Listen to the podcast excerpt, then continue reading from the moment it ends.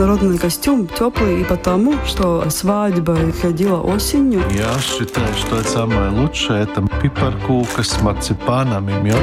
Представляете, это 60-х годов хранится этот красный платочек, держала Ви Артмана в руках. Латвийская джазовая, не только джазовая, и популярная музыка выросла на биг-бенде. Первые постановки были такие, которые многие мы даже не понимали, что за история, но интересно. Культурный код. Выдающийся латвийский режиссер Герц Франк – первый кинодокументалист, о котором пойдет речь в программе «Культурный код». Режиссеры художественного кино были, но документалист – первый. Именно Герц Франк, поскольку он не только латвийская знаменитость, но мировая. Его фильм «Старше на 10 минут» снятый в 1978 году, изучают в киношколах по всему белому свету. И, естественно, я тоже знала эту работу Франка задолго до переезда в Латвию. И последний фильм режиссера «На пороге страха», вышедший в 2014 уже после его смерти, тоже поспешила увидеть. Уж больно яркие факты в основе История любви самой скандальной пары Израиля, пожизненно осужденного убийцы премьер-министра и эмигрантки из России. Остальное посмотрела, готовясь к передаче. Как и следовало ожидать, прониклась талантом Франка. У микрофона журналист Рита Болотская. Продолжаю открывать для себя и вас культурный код Латвии –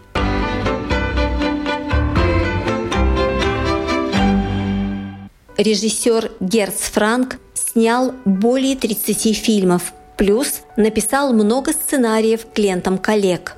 Его картины «Старше на 10 минут», «Высший суд», «Флэшбэк» считаются вкладом в мировую документалистику.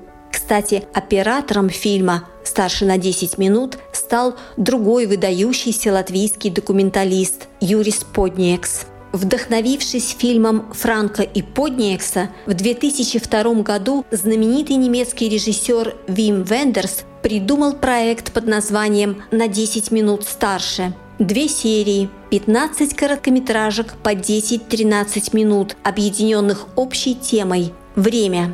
Среди режиссеров, принявших участие, сам Вим Вендерс – Аки Каурисмяки, Вернер Херцог, Бернардо Бертолуччи, Жан-Люк Гадар, Иштван Саба, Фолькер Шлендорф, Ержи Менцель.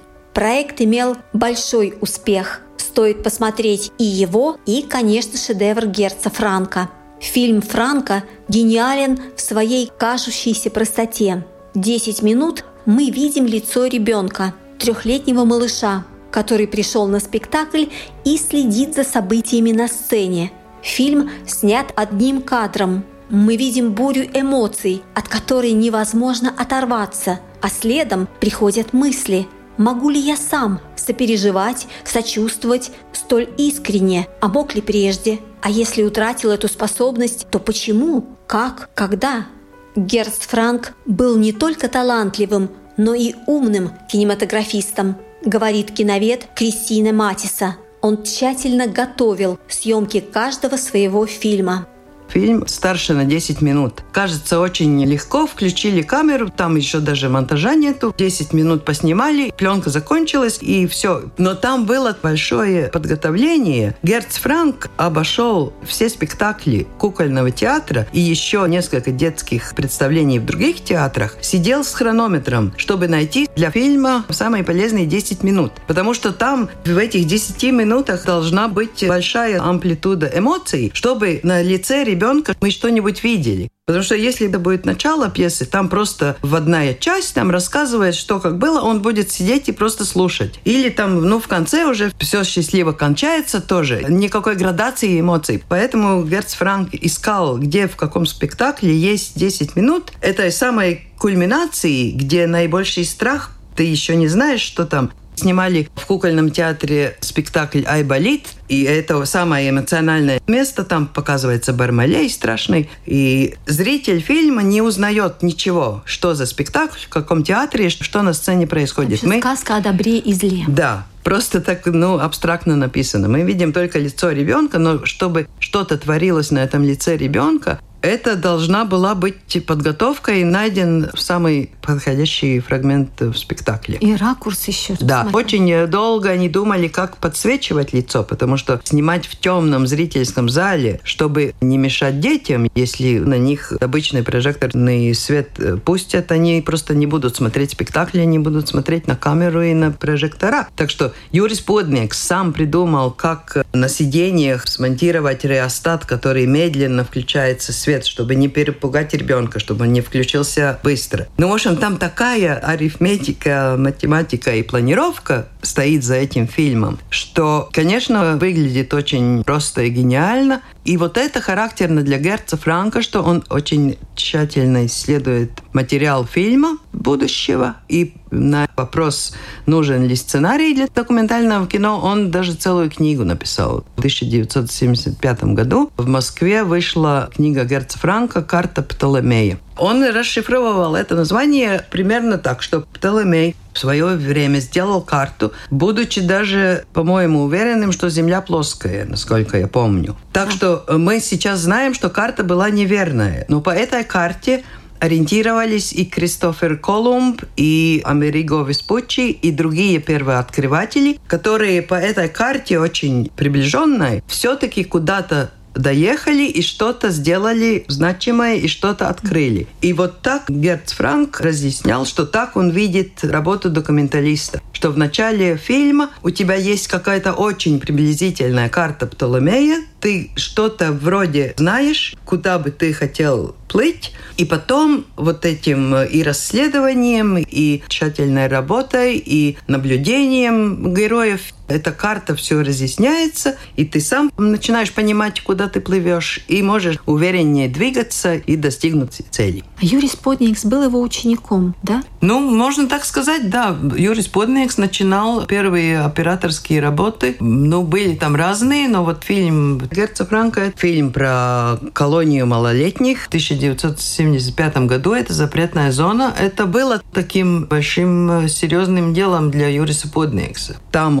Герц Франк, как режиссер, дал волю двум начинающим операторам. Юрий Спутникс это были и Сергей Николаев, которые выросли в этом фильме. Он им разрешал самостоятельно ездить и снимать. И он сам придумал, что такие молодые ребята лучше найдут контакт вообще не с несовершеннолетними заключенными. Но он на них э, мог и положиться в кинематографическом смысле. Он верил, что они снимут то, что надо. И потом фильм «Старше на 10 минут» — это тоже Герц Франк рассказывал, что он просто подкинул Юрису идею, что такой фильм можно было бы снять, но только проблема, говорил Герц, как это чисто операторски сделать с подсветкой и, ну, как это все соорудить. Юрис Подникс три года думал, пока встретились в коридоре киностудии, и Юрис идет и говорит, мастер, я придумал, как это сделать. И тогда начали пробовать экспериментировать. Есть один очень интересный фильм Герца Франка. На латышском называется «Пуздиена».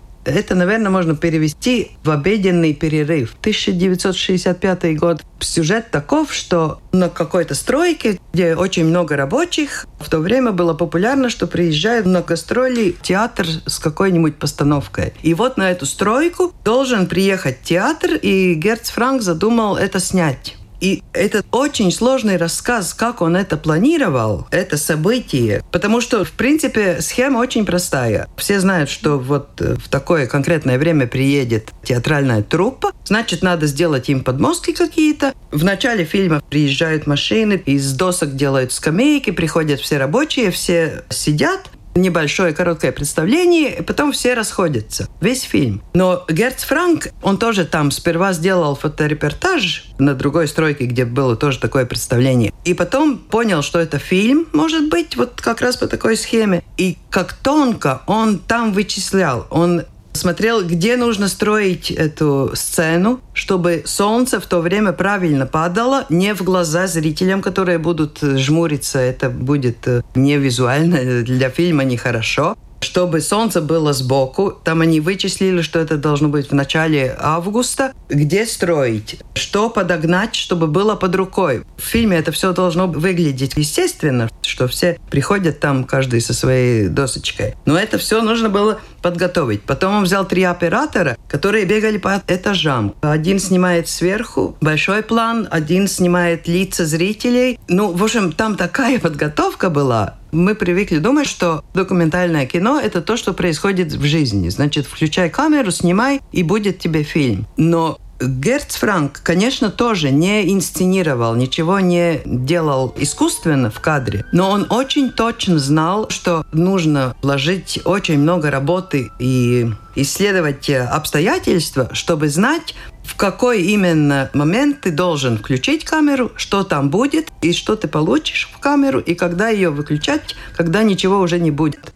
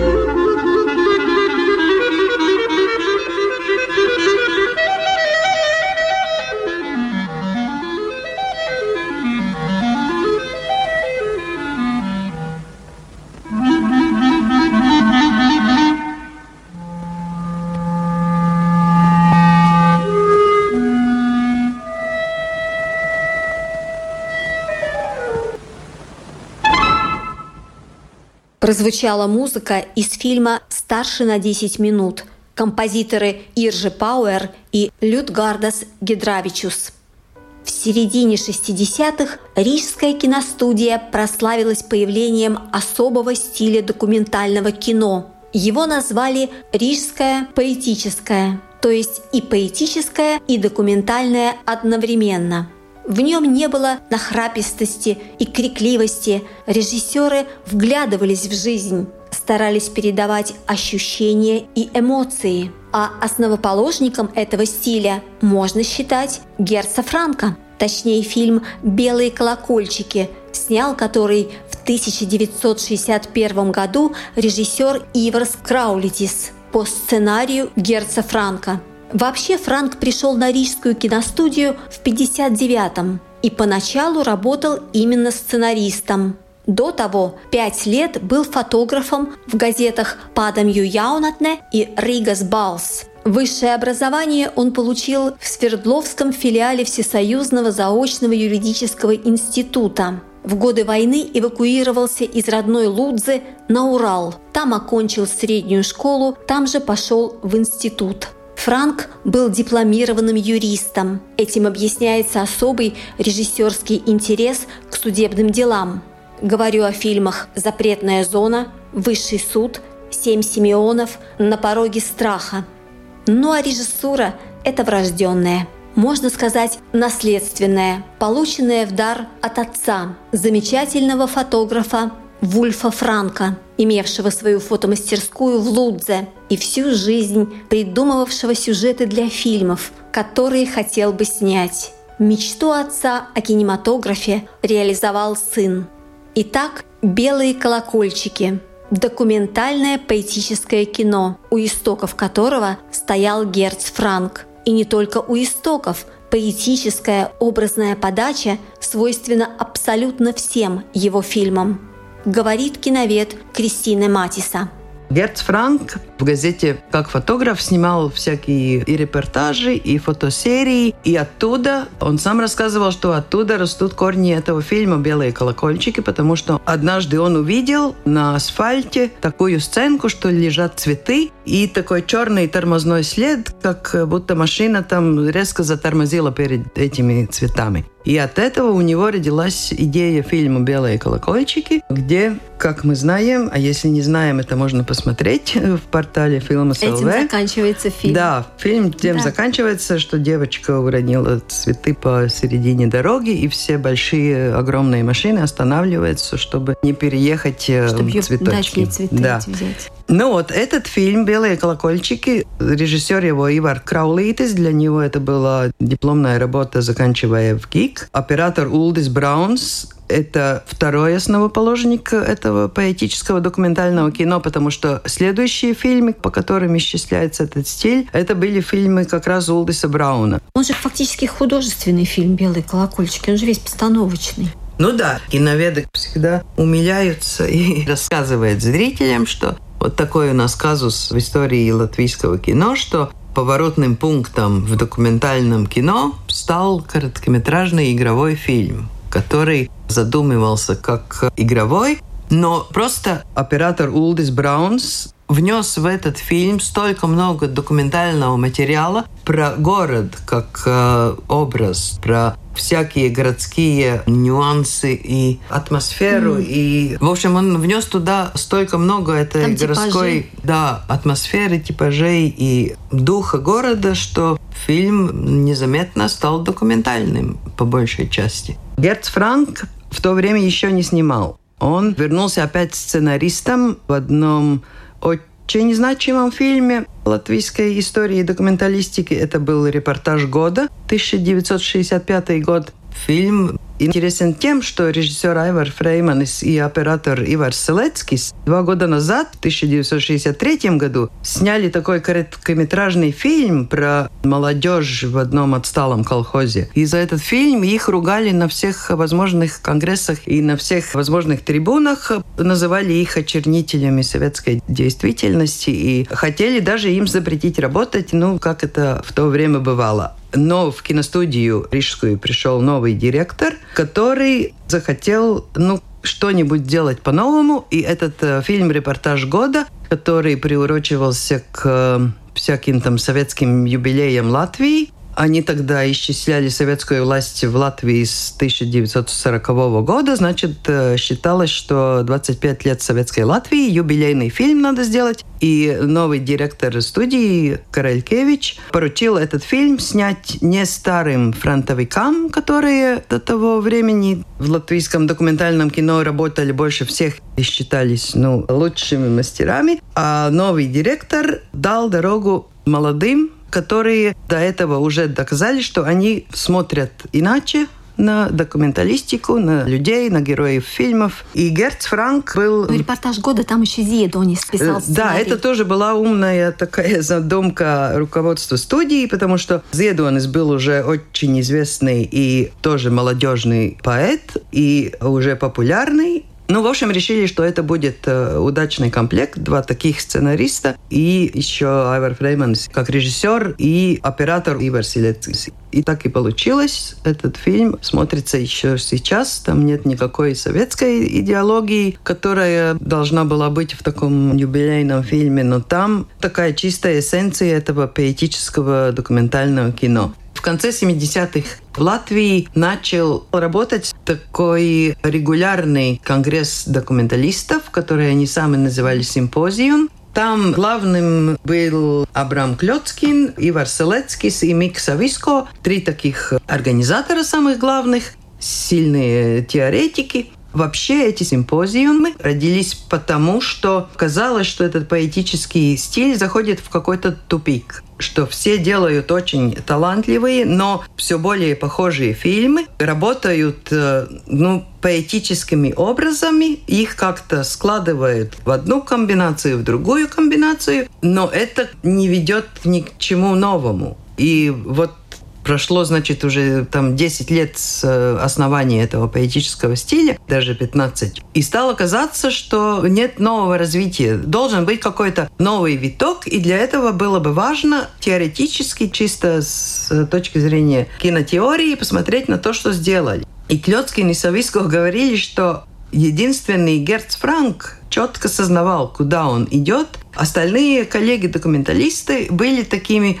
природными талантами без большого теоретического напряжения мысли. В 2007 году, когда было 30 лет этому симпозию, я делала книгу про всю эту историю, говорила со всеми, которые тогда были участниками, и Герц Франк мне единственный говорил, а мне не нужен был никакой симпозиум. Я все сам понимал. И это точно его мышление документалиста было на ступеньку выше остальных. И в каждом симпозиуме показывали программу новейших латышских фильмов. Там всегда был какой-нибудь фильм Герца Франка, потому что он снимал очень регулярно. И начиная с с самого начала 70-х почти каждый его фильм стоил разговора и стоил теоретического размышления. Но Герц Франк и сам писал всякие интересные теоретические суждения, Франк, в отличие от других, понимал, куда он движется. Так вот, а если мы скажем «куда», как он сам определял «куда»? Он в том же 2007 году говорил, что для него никакое поэтическое кино не кончилось. Потому что в э, истории кино Латвии принято считать, что этот поэтический документализм был активным до, скажем, середины 70-х. И вроде бы принято считать, что поэтическое кино как-то угасло. Но Герц Франк говорил, для меня это не кончилось, я еще сейчас работаю таким образом. Культурный код. Над некоторыми лентами Герц Франк работал особенно долго. Например, над картиной «Флэшбэк» больше четырех лет, над фильмом «Вечная репетиция» о театре Гешер и его основателе Евгении Арье почти 14, а над лентой «На пороге страха», которую сорежиссер Мария Кравченко закончила уже после смерти Франка, больше десяти. Работал – значит снимал, копил отснятый материал, следил за развитием ситуаций. Он очень проникался героями, о которых рассказывал, нередко появлялся в кадре. Не просто так, разумеется, но сомневаясь, мысля, рассуждая, не пряча эмоций, как ждал того и от других. Самым откровенным высказыванием Франка стал, безусловно, флешбэк, вышедший в 2002 году – в этом фильме режиссер вспоминает родителей, город Лудзу, где рос в патриархальной еврейской семье, трагическую судьбу старших сестер и брата, свой путь в кино. Вспоминает работу в Риге, переезд в Израиль, на который Франк решился в 1993 году после закрытия Рижской киностудии, а также все свои главные работы. Он сам становится героем фильма продолжает киновед Кристина Матиса.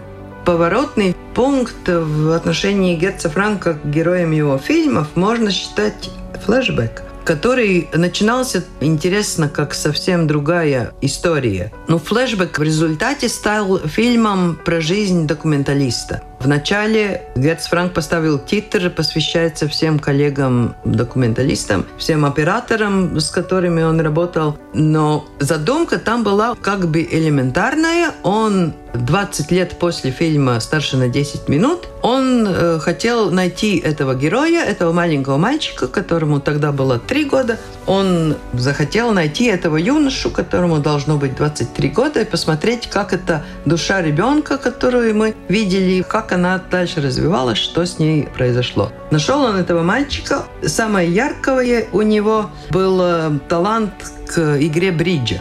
Он снимал его на чемпионате бриджа. В общем, это было в конце 90-х. Снял этот чемпионат, снял мальчика, но Герц Франк не знал еще точно, что дальше делать. И параллельно стали развиваться такие тяжелые происшествия и в жизни мальчика, у него отец умер, и в жизни Герца Франка у жены открыли диагноз рак, и ясно было, что она долго не будет жить, и у него самого обострились проблемы с сердцем. Ну, в общем, все как-то закрутилось. И, во-первых, Герц Франк решил, что он возьмет камеру и будет снимать свою жену последние месяцы ее жизни. И как это сформулировал, что я всю жизнь обращал камеру к другим людям, к героям своих фильмов, настало, наверное, время повернуть камеру к себе. и стал снимать больную жену. И у него самого врачи назначили операцию сердца. И это тоже такой классический эпизод, который Герц Франк э, везде рассказывал, что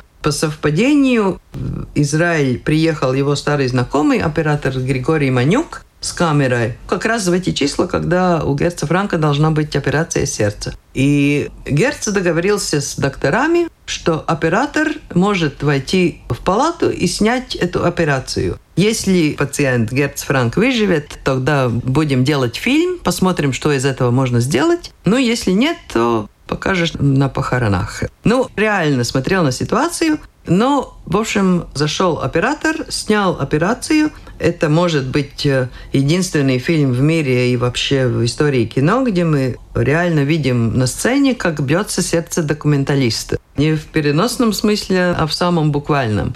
Ну вот, и все эти повороты событий как-то вдохновили Герца Франка посмотреть на свою жизнь вообще с начала до конца. Там очень большая часть посвящена его отцу, знаменитому фотографу в Лудзе Волфу Франку. И через эти всякие разные события он сделал такой фильм про жизнь документалиста.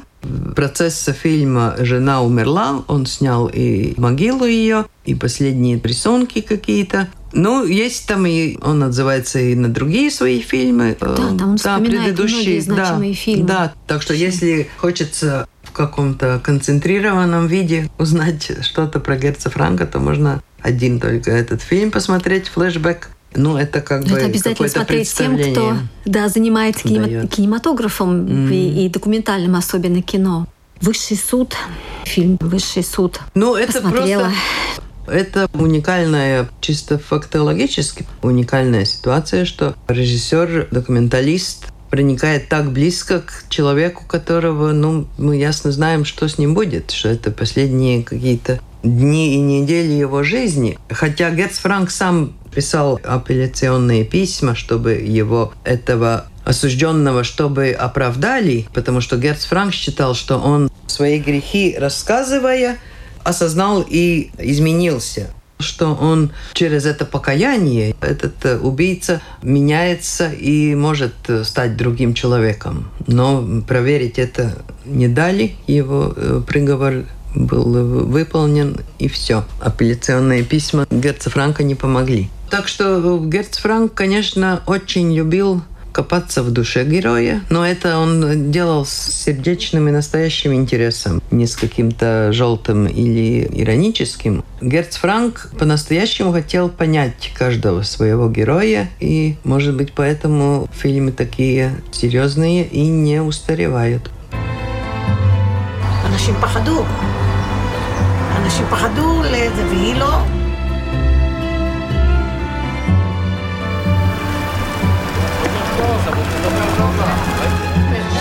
שהזונה הזאת, שהייתה אימא לכמה ילדים, הלכה לדבר כזה.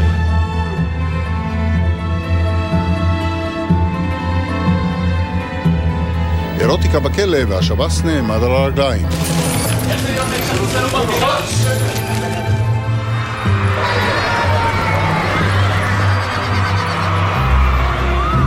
היהודי לא, לא רוצח ראש ממשלה.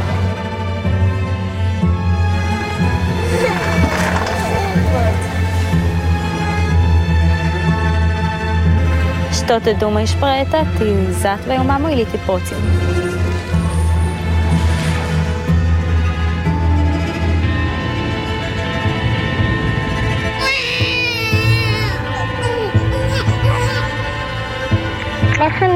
Thank you. Надо ли было вторгаться в документальные камеры вот в эту сложную жизнь? Но отказаться от этого значит сказать, что я больше не живу.